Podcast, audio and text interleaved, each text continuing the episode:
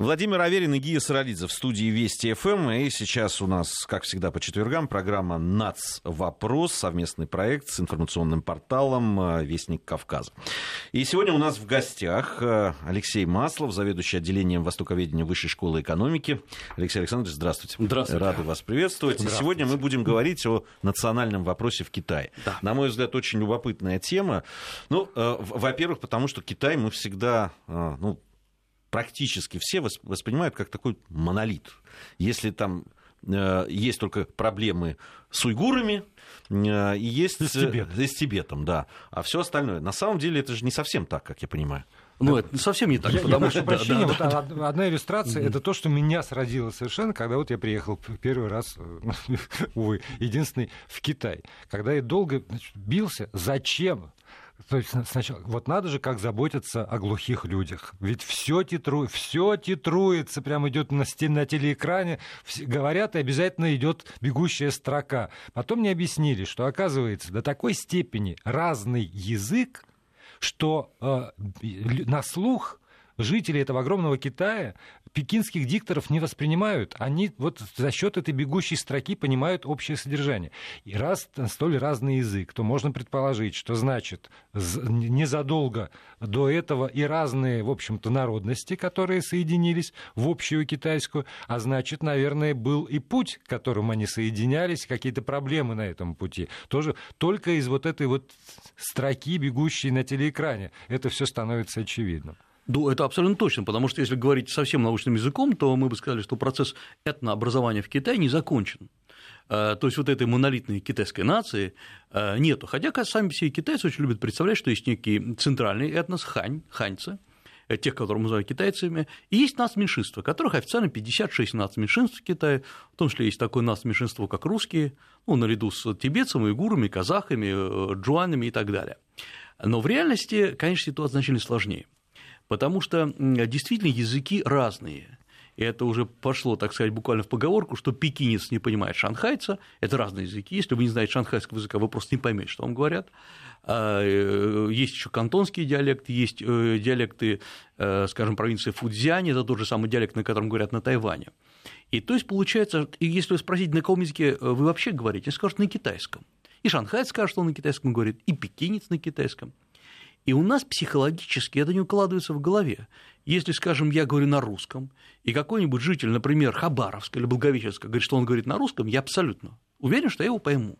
Мне не нужен никакой дополнительный словарь, э, и в лучшем случае я буду говорить о говорах, там, оконе, аконе. А вот здесь оказывается, что Китай, в Китае есть язык, который называется китайским, но который э, друг друга люди не понимают. И вот это как раз и есть во многом искусственное сращение, потому что самый главный вопрос, когда вы покупаете, скажем, учебник китайского языка, какого как, китайского языка? Какого китайского языка вы понимаете, э, покупаете? Или вы говорите, я хочу выучить китайский язык. Правильный вопрос, какой китайский язык? И вот за норматив, на котором все говорят, принят как раз э, вот этот вот э, северный диалект, который обычно в английском языке называется мандарин. А, на самом деле это язык, который пошел в основном из района Пекина, и э, при этом, скажем, нормативный пекинский язык и современный пекинский язык, на котором говорят, скажем, дикторы телевидения, тоже различаются. И вот э, чтобы как нация... они там живут? это, это безумно сложно, поэтому э, вот иероглиф, иероглифика единая, это правда по всему Китаю, а языки разные. И это говорит о том, что в реальности под названием ханьцы или китайцы внутри есть масса ну, подгрупп, которые, по сути дела, когда-то являлись отдельными этносами. Китай же как устроен, если мы посмотрим на карту? Это масса рек, э, горы и долины. Вот в каждой долине проживала какая-то своя этническая группа или субгруппа. Э, постепенно они сливались, но вот именно разделенность, нарезанность, вот э, такую, как есть сейчас в Китае, она приводила, приводила к тому, что китайцы очень медленно сливались. И если в Китае действительно сформировалась единая культура, это правда, единый язык не сформировался. И вот почему бегу, вот эта бегущая строка. Во-первых, действительно, многие пожилые люди просто не улавливают, э, что говорят э, э, на экране. Но есть и другой момент. Раньше, ну, скажем, в 70-е, 80-е годы, у китайцев была та же самая идея, как когда-то в Советском Союзе, новый этнос, советский народ, то есть все должны говорить на одном и том же языке. И что получалось? Какой-нибудь шанхайец, по сути, должен быть билингвой, говорить на северном диалекте, на нормативном, и на своем. И жители Гонконга или Гуанчжоу тоже должен говорить на двух языках, что уже само по себе нетривиальная вещь для многих. Э, вопрос, на каком языке в школах обучать. И вот сейчас, как ни странно, Китай понял, не надо насиловать человеческое сознание, надо, пускай вот говорят люди на своем шанхайском или на кантонском, или на языке там фудзянском, минаньхуа, так называемый, пускай говорят. Если в кино говорит от имени шанхайца человек, не надо его дублировать на, на э, нормативном, так называемом путунхуа, это нормативный язык. Пускай говорит на шанхайском. Зато внизу мы пустим титрами. Это помните, как смешно получается, например, когда в фильме про фашистов фашисты начинают говорить на литературном русском языке. И у нас уже догадались, что пускай он говорит на немецком, как в фильме «Освобождение», например, да, а, но мы его будем дублировать по-русски. Да, это очень похоже на вот э, правду. И сейчас в Китае то же самое идет, то есть Китай начинает возвращаться к тому, что есть этническое многообразие. Но э, есть и другая сторона этого этнического многообразия. То, о чем вы упомянули. Уйгуры, тибетцы. И откуда все это бралось? Китай расширялся приблизительно из центра, то есть там, где Хуанхэ, Янзы, вот э, такой исторический центр. Он не был одним, это не одна точка, вот, которая начала разрастаться. Было множество разных точек, которые постепенно сливались в одну. И были и есть, собственно говоря, периферийные районы, которые оказались присоединены позже значительно. Э, Тибет, э, Синьцзян-Уйгурский автономный район нынешний, часть юга Китая, это как бы последними они влились вот в эту великую китайскую империю. И психологически китаизации не произошло. И вот поэтому многие местные народы сохраняют свою этническую традицию, в том числе желание э, быть самостоятельными, приобрести автономию. И обратите внимание, как называются эти регионы? Тибетский автономный регион, Синьцзян-Уйгурский СУАР, Синьцзян-Уйгурский автономный район. Э, есть э, на юге Китая автономные районы. То есть у них достаточно большая доля автономии, но им разрешено многое. Более того, вот эти нацменьшинства в Китае, я бы сказал, многие из них живут уже при коммунизме. Сегодня как раз, наверное, многие слышали, Э, активно обсуждается, что Китай наконец разрешил политику «одна семья, двое детей», а не «одна политика, один ребенок». Но мы сегодня это об этом поговорим вопрос, отдельно. Да. Да. Но я просто сразу так, как сделаю заход на эту тему. Э, всем нас меньшинствам Китая было разрешено рожать до, до бесконечности. Ровно столько, сколько они хотят. И они и в этом случае не рожали. Ведь э, проблема в том, что, например, э, мы смотрим на карту Тибета и смотрим, какой гигантский тибетский район, но в реальности тибетцев там живет 3,5 миллиона человек. Э, плотность населения Китая невелика вот в этом районе. Поэтому я полагаю, что Китай – это одна из немногих стран, которая очень безболезненно еще решила национальный вопрос. В отличие, например, от э, даже Евро, Европы, вспомните э, движение басков или э, да, мы да, уже Северной Ирландии. Да, да, да. Да. страшные болезненные вопросы, да, которые причем не имеют реального разрешения, на мой взгляд, кстати, в исторической реальности. А китайцы решили очень просто. Они решили залить проблему деньгами. И поэтому любой человек, который там живет, ну, скажем, в Тибете или в Синьцзяне, он получает пособие от государства, даже если он не работает вообще никогда, отказался и все. Он может поступать в любой университет страны, даже если нет квоты.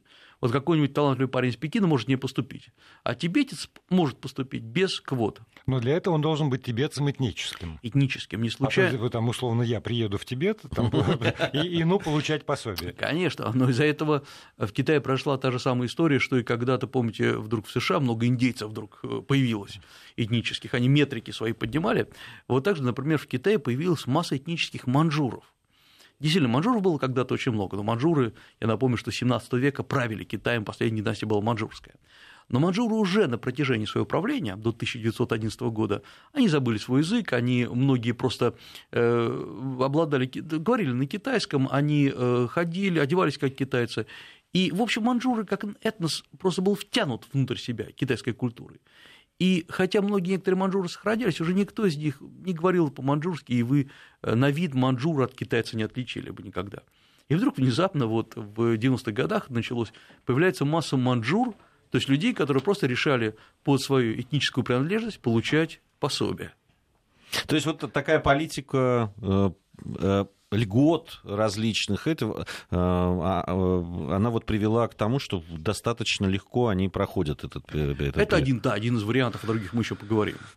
Продолжаем разговор. На студии Алексей Маслов, востоковед и ведущий российский специалист в области китайских исследований, скажем так, высшей школы экономики. За плечами. Знаете, Алексей Александрович, я бы хотел немножко отмотать назад, потому что вот вы сказали, что в Китае не до конца сформированный еще вот этнос, и а, культура общая, языки разные. И тут у меня диссонанс какой-то в мозгу, потому что, оглядываясь вокруг, например, я понимаю, что э, была ли империя или там был ли Советский Союз, но все равно на территории нашей страны э, там, нации и народности, они, вот, они все равно сохраняли свою культуру и свой язык. И я как-то так привык считать, что эти вещи взаимосвязанные настолько, что э, иначе и быть не может что ежели там, язык э, сохраняется, то сохраняется и культура, и, соответственно, ну, одно без другого не существует. Почему там, в Китае, вот вы сказали, что китайская культура, вот она стала всеобщей, а как тогда, э, на каком уровне самоидентификации? Только на уровне языка или это тоже уже перестала на сегодняшний день играть хоть какую-то роль, вот это там культурное многообразие? А, это, это важный вопрос, потому что почему, собственно говоря, китайская политика, ведь она начала осуществляться не при коммунистах и даже там не сегодня, она осуществлялась в течение двух тысяч лет. И даже, я бы даже сказал, больше трех тысяч лет, и она, в общем, надо сказать, успешная, потому что если мы посмотрим ядро китайской цивилизации территориально, оно не очень большое, не больше, чем, скажем, территория Франции, тем более несопоставим с Россией. И вот как разросся Китай, если мы посмотрим, много ли Китай завоевывал вот э, тогдашние окраины, завоевывал-то он очень мало, то есть когда с огнем и мечом проходили. Китай действовал совсем по-другому. Он э, не, э, когда пытался кого-то завоевать, чаще всего Китай проигрывал. Я напомню, что Китай проиграл в пух и прах в войнах, во многих войнах с юннами, которые потом стали гуннами. Китай проигрывал корейцам, не самые крупные, но, в общем, боевитые нации в IV веке нашей эры. То есть китайцы были отброшены в своих походах обратно на территорию Китая. То есть эм, Китай э, посылал свои гарнизоны вплоть до Ферганы, э, а в основном посылали не за захват территории, а захват длинноногих лошадей, чтобы можно было скакать. И э, Китай быстро понял, что вот военным путем завоевать очень сложно, очаги сопротивления остаются. Что начал делать Китай? Это, собственно говоря, довольно странная и хитрая э, трибутарная, то есть данническая система Китая. Если какой-то народ, князь или местная область признает власть китайского императора, э, Китай не только не начинает обирать эту область, а наоборот сам начинает, как мы бы сегодня сказали, спонсировать, давать э, деньги, э, подарки, льготы правителю. Как, например, было с сюнами. Сюны, сюны были разбиты на множество князей, вождей точнее, которые между собой, конечно, воевали, но против китайцев выступали, выступали вместе. Тогда китайцы просто поддержали одни, одного из них, Махайде такой, и э, он стал, то есть его, э, он признал власть китайского императора, и мы сказали, все, мы, тебе, мы признаем, что ты князь над сюннами, мы тебе даем оружие, мы даем тебе деньги, мы даем тебе лучших наложниц, и он начал давить своих же. Они между собой разбираются, ну, в общем, политика знакомая, и, кстати говоря, очень эффективная. И постепенно Китай сначала экспортировал что? подарки, потом свою административную систему. У китайцев была отлично сформирована матрица управления. просто брал и, так сказать, я бы, мы все назвали франчайзинг политической культуры, да. Ну, а потом что получалось? Э, помните такую поговорку, что историю пишут победители? Это значит, что пишут вообще-то еще те, кто имеет письменность. Вот они, собственно говоря, составляют документы, они составляют и э, исторические хроники, они составляют все административные, хозяйственные документы. Китай, китайцы были одним из немногих народов, у которых была на этой территории сформирована своя письменность и письменность экспортировалась, и мы прекрасно это знаем. Посмотрите на японские иероглифы, которые суть китайские иероглифы. Не было никакой корейской письменности, была, э, я виду, в древности была китайская письменность. Иероглифы были у вьетнамцев, то есть потом они были заменены уже азбукой. Точно так же многие народы, которые сегодня просто исчезли с карты, там, э, Даюэджи, э, Табагачи и другие, то есть, которые известны только историкам по названию, они начали пользоваться китайской письменностью. Да, были другие письменные народы, бертангуты, которые также были втянуты в Китай. Потому что китайцы что, э, экспортировали свою иероглифику, а вместе с ней экспортировали кого? Учителей, которые обучали Китай, э, другие народы китайской культуре. Поэтому китайцы не заставляли людей говорить на китайском языке, они стали их читать. А чтобы читать, вообще-то, надо еще и понимать. То есть надо выучить второй язык. И вот постепенно это уже происходило в течение столетий. Э, та история, которую я рассказал про Сюну, она произошла в начале э, нашей эры. То есть вот это потребовалось тысячи лет, чтобы, по сути дела, оккультурить, как сказали бы китайцы, эти народы. И вот почему мы говорим, что процесс этнообразования не завершился. Многие говорят на своих языках, но пишут-то они же на едином, едиными китайскими иероглифами. И вот в этом плане Китай продолжает эту, э, это чисто азиатская политика. Не надо завоевывать, надо упрощенно говоря, подкупить руководство э, вот, э, какого-то региона. А, Алексей Александрович, это на протяжении вот этих трех тысяч лет постоянная политика, или все-таки были Династии периоды... менялись, или, да, или периодами все-таки там, там пытались, может быть, кто-то и завоевать, или, ну, вот, или это вот прямо вот постоянная такая константа? Э, константа, она, она, конечно, константа, только она очень сложно составленная. Потому что, когда мы говорим, что вот Китай на протяжении трех тысяч лет, или, как сказали бы китайцы, на протяжении пяти тысяч лет существовал, главный вопрос – это какие китайцы существовали? Вот пять тысяч лет назад, то есть, грубо говоря, три тысячи лет до нашей эры, это те же самые китайцы. И мы не видим вот тех самых китайцев. Есть некий протоэтнос, он называется хуася, э, а э, не случайно мы говорим ханьцы – Ханьцы – это по названию э, династии Хань, которая была на рубеже нашей эры. И то есть в реальности вот китайцев современного вида мы знаем вот 2000 лет, то есть уже не 5000 лет. Но самое главное другое. А наверняка все э, знают, или, по крайней мере, видели на фотографиях знаменитую таракотовую армию Конечно. Платсиане, да. Посмотрите внимательно на их лица и на их э, телосложение. Не такие. Они не такие. Вы можете обознать них там тюрков, вы можете обознать. Вот, то есть это смесь. Это, ведь это же китайская армия, которая охраняла, эта гвардия, охраняла императора Китая, первого императора Китая Цинь Шихуанти, все они. А, то есть мы видим, что есть изменения тех китайцев, о которых мы говорим. А плюс еще один интересный момент. Э, все династии, которые были в Китае, считаются китайскими. Но мы просто настолько к этому привыкли, что не замечаем, китайские они потому, что они правили на территории Китая. Династия Юань 1368-1144 годы это, это монголы, это монгольская династия, которая была, по сути, хан Хубилай, родственник Чингисхана. Эта династия, точнее, монголы были буквально втянуты внутрь китайской культуры и китаизировались. 1600... Вот, вот, вот это вот странно, потому что уже ведь пришли, сверху сели, и действительно вот эта Задавили. матрица управления настолько эффективна, что никто не мог предложить ничего лучше, и, и она подчиняла себе и пришлых Получается. Когда один из крупных историков, французский историк русского происхождения по фамилии Елисеев с двумя «Ф», он хорошо сказал, что у Китая всегда было два выхода. Либо сопротивляться и погибнуть, либо поддаться и победить. Вот китайцы, собственно, всегда поддавались и побеждали. Э, в 1644 году в Китай приходят манжуры, которые формально были э, подчинены Китаю, они были вассальным народом Китая, это джурдженик, которые жили на территории Манчжурии. Они пришли, заняли Пекин и э, установили новую династию. И вот уже через 200 лет манжуры перестали говорить на манжурском языке. От них сохранилось то, что, в общем, всегда в кино показывают, это манжурская косичка и выбритый затылок. Если мы еще дальше назад пойдем, самая знаменитая китайская династия – это рассвет э, стихосложения, культуры, вот эта монохромная китайская живопись, династия Тан, э, 4, 5, там, 6 века э, нашей эры, э, две столицы у династии, город Лаян, город, Ся, э, город Кайфен – в, этой, в этих столицах гости, из, по фигуру можем сегодня, судить, из Центральной Азии, откуда издалека, то есть все процветает. Но кто основатель этой самой Великой Китайской династии? Это богаче. То есть это не китайцы, это скорее тюрк, ну, идут до сих пор споры, скорее всего, это были тюркоязычные народы. Э, династия Сун, это уже после династии Стан наступает, э, там 10, 11, 12 века, она разделена на две части, и как раз северная Сун, то есть то, что сверху по карте, это вообще не китайцы, это вот эти сюну, с которыми китайцы спорили. Но если мы смотрим, откроем книгу учебник китайской истории, смотрим список китайских династий, мы видим там всех этих династий, которые управлялись не китайцами.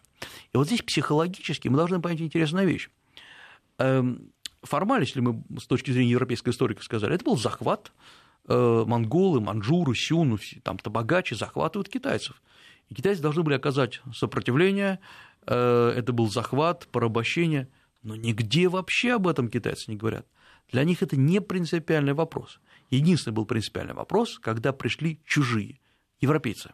Вот в XIX веке, когда европейцы, по сути дела, вторглись в Китай и превратили Китай в прямом смысле в полуколониальную Э, страну, вот это было плохо, потому что сначала это были, так сказать, азиатские разборки. Мы воюем с манжурами, с монголами, это наши дела.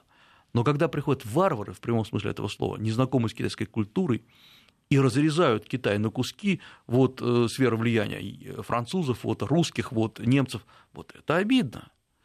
И э, именно это и дало рост китайского национализма. Китайцы до XIX века, до прихода европейцев, 1830 год, 32 год, начало войн, они не были националистами в этом плане.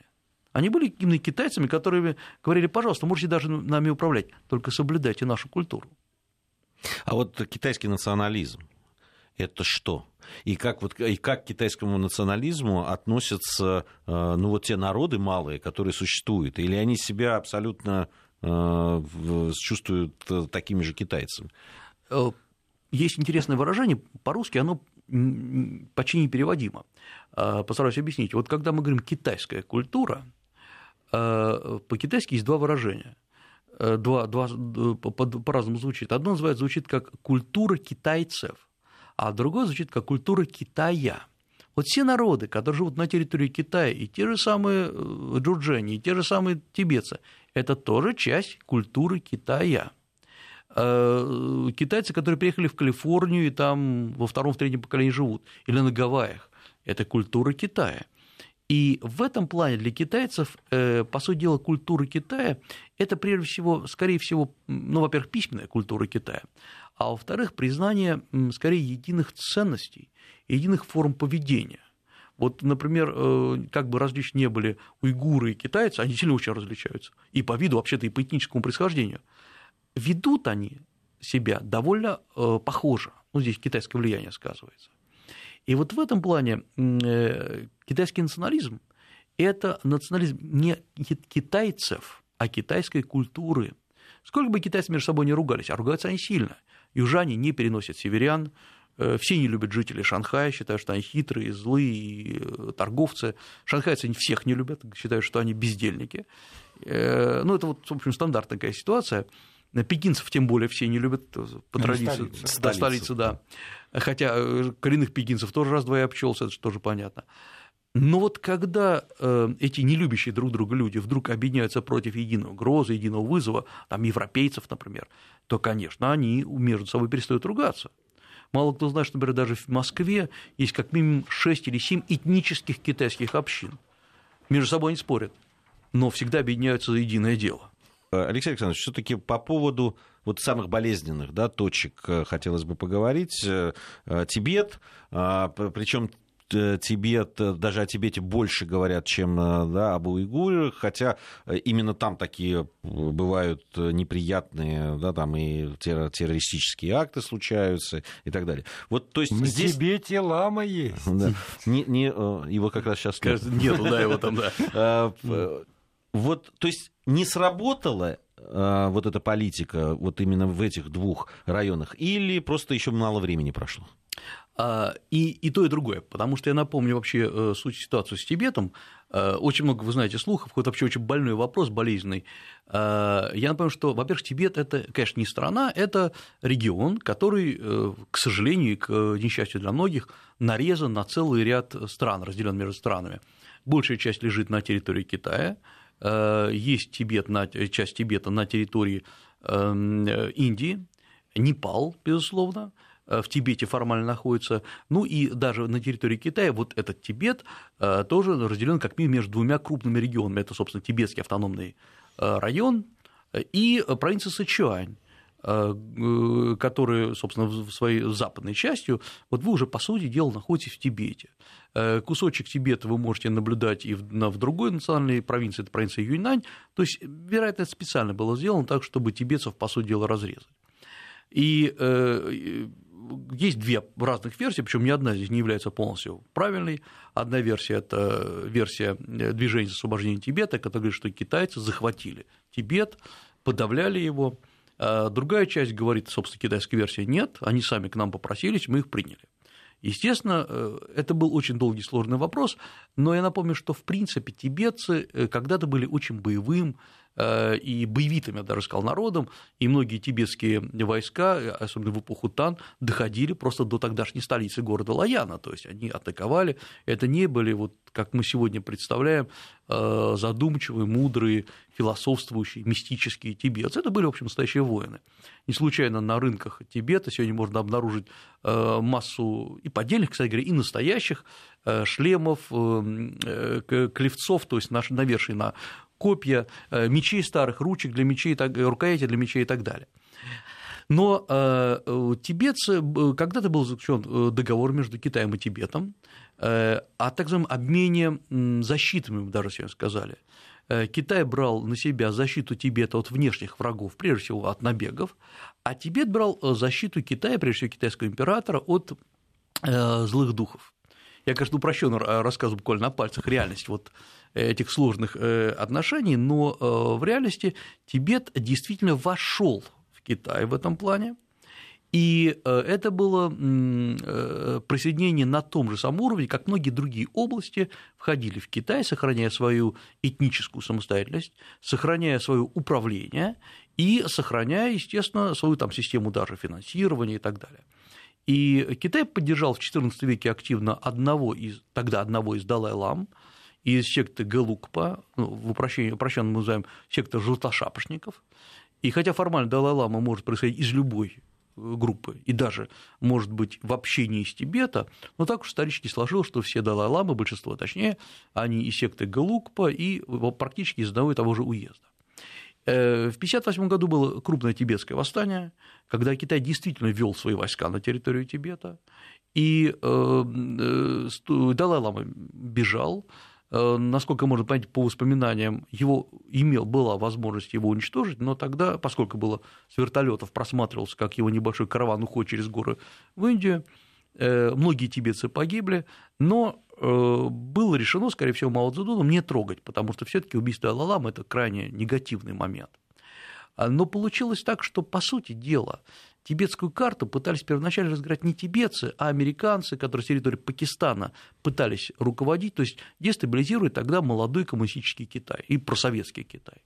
И вот эта э, вещь, так сказать, негатив, запущенный еще в те годы, он до сих пор очень силен. Э, и э, сами по себе тибетцы, скажу откровенно, и более того, по своему опыту, они очень не любят китайцев и не любят, когда Э, их рассматривают тибетцев как такие экспонаты в музее, вот люди приезжают, рассматривают их, но при этом тибетцы сами по себе очень мало работают на территории Тибета. Китай вкладывает гигантские деньги в Тибет. И тибетцы могут буквально не работать, и весь обслуживающий персонал в Тибете, ну, на, китайской территории Тибета, это, конечно, в основном китайцы, ханьцы. И восстания, вот эти очаги сопротивления постоянно есть. Если я сейчас говорю не о мелком бытовом недовольстве, а в 2007 году было такое крупнейшее выступление когда сильно избивали китайцев, избивали на улицах китайских э, полицейских, ломали все э, магазинчики, где что-то продавалось китайское, срывали китайские вывески. Э, и интересно, что я об этом, я был как раз тогда в Китае, узнал об этом из западных сообщений, сообщений западных э, компаний, и я был абсолютно уверен, что китайцы никогда не будут сами этого показывать по телевизору. И вот я с удивлением увидел, что они не только показали. Китайцы, китайцы мудрые хитрые руководства Китая, они, наоборот, показали это. Показали трансляцию с камер э, наблюдения, внешних камер наблюдения, и показали, как тибетцы крушат магазины, э, избивают полицейских. И тогда обычный китайский, я был в Пекине, обычный пекинец начал по-другому думать. Он говорил, мы же к ним, в общем, как-то нормально, они-то вот так ведут себя. И Китай сделал, собственно, прекрасную антипропаганду. И сегодня к тибетцам отношение очень настороженное.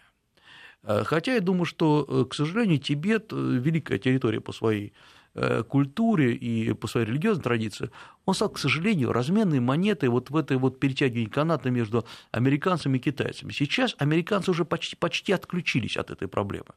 Но были опубликованы сведения, сколько они действительно вкладывали там миллиарды долларов, я еще могу ошибиться, около 4 миллиардов долларов они вложили в поддержку тибетского движения, И это, конечно, было чисто политической грани, связано никак, собственно, с тибетцами. А вот если брать уйгуров, там другая ситуация. Уйгурский национализм, он во многом, конечно, это мусульманский, исламский национализм. Почему китайцы так боятся любого вот этого мусульманского фактора? И э, при том, при всем, что сам по себе Синьцзян – это потрясающий с культурной, с туристической точки зрения регион, равно как и Тибет. Э, но из-за многих вот этих проблем э, многие районы в Тибете и в, в Синьцзяне запрещены к, к объезду. Э, сегодня, э, вот если мы берем, рассматриваем классический терроризм, он существует только, конечно, на территории Синьцзяна. Это движение освобождения Туркестана. Э, Причем, на мой взгляд, я так уж пришлось, я встречался с некоторыми, беседовал с его лидерами, скажу откровенно, меня поразила бессмысленность того, что они говорят. Задавая вопрос, как всегда, вопрос первый, окей, вы отделите, что дальше вы будете делать? Но мы представляем, что такое вот, это же между Казахстаном и Китаем. Куда, куда? Кто вас поддержит? На чем базируется экономика? Неважно, отделение ради отделения. Вот это самое страшное, оно, поскольку бессмысленное, и они не переговорны. А с другой стороны, если смотреть, сколько китайцы вложили туда денег, э, я действительно, это не анекдот, я помню, я первый раз был в 1989 году в регионе Синьцзяна, я видел, как туда э, проводили электричество, и китайцы пытались закурить сигарету от лампочки, не понимая, что это такое. Это было вот в 89-90-х годах. Сегодня это абсолютно накачанный деньгами и инвестициями, и самое главное, накачанный льготами регион, куда э, китайцы приезжают, потому что там дешевле вести бизнес. И вот я думаю, что в конце концов вопросы вот эти сначала в Синьцзяне будут решены в ближайшее время, э, а Тибет, конечно, останется очень долго независим, вот такое вот движение независимости, потому что есть очень мощная подпитка извне, э, и финансовая, и самое главное, идеологическая. Поэтому, ну, я вот честно вам скажу, хотя не являюсь представителем никакой туристической компании, съездите в Тибет, посмотрите, тогда многое что становится на места. Э, когда говорят, что китайцы давят тибетцев, нет, вы увидите, что китайцы кормят тибетцев, что они их поддерживают всячески. Тибетцы, причем не любят их. Но вот так уж сложилось. Э, поэтому, да, имеет смысл да, съездить и лично посмотреть. На, на, если не ошибаюсь, на неделю или на 10 дней там дается виза, пожалуйста, не виза, простите, разрешение на въезд в Тибет. То есть вы с китайской визы просто не проедете. Алексей Александрович, а почему тогда при такой политике Китай остановился в своих границах? Вот, ну, правда, ну, расширялись, расширялись, а тем не менее Вьетнам остался, Корея осталась, там Япония осталась, что, что там еще вокруг? Там, ну, ну, там много там, чего осталось. Лаосы, да, там, там а, Вы знаете, я скажу крамольную мысль, пусть меня извинят, э, кто со мной не согласятся, не согласится. Не было бы никакого Лаоса, не было бы никакого Вьетнама и Бирмы бы не было, если бы не э, приход манжуров в Китай. Китай методично в эпоху Мин, то есть последнюю китайскую династию, до 1644 э, года, он методично расширялся, подчинял, подчинял, подчинял к себе новые районы. И потом приходят манжуры, в Китае начинаются вот эти дисбалансы, пертурбации, и манжуры продолжают, на самом деле, расширение Китая, но оно тормозится. И вот в XIX веке приходят европейцы, которые просто... Китай меняется вообще, там стало не до этого. И если мы посмотрим, некоторые страны сегодня, по сути дела, разделены на две части. Э, провинция Юньнань – это южная провинция Китая, волшебная абсолютно, вот если… Картинка я, такая. Да, это картинка абсолютно. Вот если открытка. Вы, да, это открытка абсолютно. И тут спрашивают по СМС, куда имеет смысл поехать посмотреть нацменьшинство? В провинцию Юньнань. Вы увидите там смешение всех э, нацменьшинств. И вот с одной стороны, через перевал Бирма, эти люди, которые там живут, называются бирманцами, с этой стороны те же самые люди, те же самые семьи, но которые говорят на китайском языке, которые формально говорят, что мы не китайцы, мы там э, наси такое, у нас меньшинство бай, мяу и так далее. Но на самом деле это одни и те же люди. Разре... Э, так получилось разрезано. Есть так называемые э, э, южные юэсцы, мы их называем вьетнамцами, а есть северные юэсцы, которые живут на территории Китая. Это те же самые э, народы. И я думаю, что просто э, уже потом стало китайцам не до этого. Э, началась, эм, я напомню, крах империи, потом пертурбация на территории Китая, Гоминдан, коммунисты, антияпонская война. То есть, конечно, Китай... Такая пауза в поступательном развитии. А сейчас она продолжается. Алексей Александрович, принцип один одна семья, один ребенок уходит в прошлое. Вот с чем вы это связываете? Я думаю, что он ушел в прошлое, он не уходит, он ушел в прошлое. Просто китайцы, как всегда, будучи умными и гибкими, они констатировали свершившийся факт. А факт свершился по трем причинам. Первая причина, э, опять-таки скажу по своему опыту, хотя я знаю статистику, я не видел ни одного китайца в китайской деревне, у которого был бы один ребенок. Э, мои хорошие знакомые, вплоть до буддийских монахов, обратите внимание на это, имели по трое, по четверо, четверо детей в семье и рожали до первого мальчика. Э, поэтому э, контролировать это было невозможно. Теоретически они должны были заплатить штраф. Но человек мог сказать, вы знаете, у меня нет ничего, кроме стула, стола, вот этой вот бедной хижины. Ну, хотите, забирайте. Но вот тогда восстание начнется, поэтому на это все плевали. Э, многие просто не регистрировали детей. Э, то есть вот масса было девушек, и есть, они, собственно, живы, которые просто физически, э, точнее, статистически не существуют, хотя они живут, у них нет никаких удостоверений, они не заведены ни в какие метрики, у них нет места в школе, в университете, но они все знают. То есть они просто за рамками, получается, социума существуют? Они... Ну, ну, то есть ну, там, минус школа, образование, любой, минус место работы, они такие для, для дома. Они за как... рамками статистики, они для дома, для местной деревни, для ресторанчиков, в котором они могут работать просто за питание. Некоторые из них едут работать в массажные салоны э, и в разные парикмахерские. Поэтому э, как они могут официализироваться? Либо заплатить большой штраф, ну не они, естественно, их семья, либо какой-нибудь юноша, который влюбится в девушку, выкупит ее, заплатит за нее штраф. Но э, э, поэтому вот эта политика одна семья, один ребенок работала очень относительно. Я напомню, что она вообще была там в 70-е годы она развивалась в совсем другом Китае, в совсем другой ситуации. Второе, почему я говорю, что это уже констатация свершившегося факта, э, Китай был деревенским. В 1995 году, это уже расцвет перестройки китайской, э, сельское население составляло 37%. Когда китайцы начинали перестройку, вот Дэн Сяопин, конец 70-х, начало 80-х годов, 20% было сельского, э, городского населения. И поэтому сельское население жило патриархальным образом, рожало, главное, чтобы было больше мальчиков в семье, чтобы больше детей, потому что, э, в конечном счете, эти дети потом бы кормили родителей, это очень важно. Что сегодня происходит? Сегодня городское население составляет 54%, то есть больше половины. А э, китайцы называют сами откровенную цифру, что к 2060 году 90% населения Китая будет проживать в городах. Это, а в городах э, у людей другой ритм жизни. Они работают так же, как, в общем, и все жители больших городов. Они при всем желании могут завести много детей, потому что с ними надо сидеть это значит, что э, еле извести еще одного ребенка, это значит няня или надо отдавать детский сад, это уже накладная вещь. Э, нет никакой общины, нет никакой деревни, куда ты можешь отдать ребенка. И поэтому естественным образом вместе с ростом урбанизации количество китайских детей, э, точнее прирост населения, начинает падать. И уже никакого регулирования не нужно. Но китайцы, как я уже сказал, ребята очень мудрые и осторожные. Казалось бы, ну давайте совсем вообще отменим это дело, если вот так все движется. К тому же и прирост населения не такой большой, там, могу ошибиться, там 0,6-0,5, а, то есть меньше, чем в Германии. Нет, и говорят китайцы, давайте сначала проведем эксперимент. И это про сегодня так активно заговорили. Эксперимент начался в 2013 году, когда было выделено несколько уездов, где сказали, хорошо, рожайте. Здесь столько, можно. Здесь можно. И ничего не произошло. То есть все было так, как было. То есть есть естественный процесс. Э, те же самые нацменьшинства, которые могут, опять-таки, никогда не были ничем ограничены, и у них прироста нет, нет никакого взрывного роста тибетцев или уйгуров, или, например, э, этнических русских в Китае. Вот как их было, там меньше тысячи человек, так это и остается.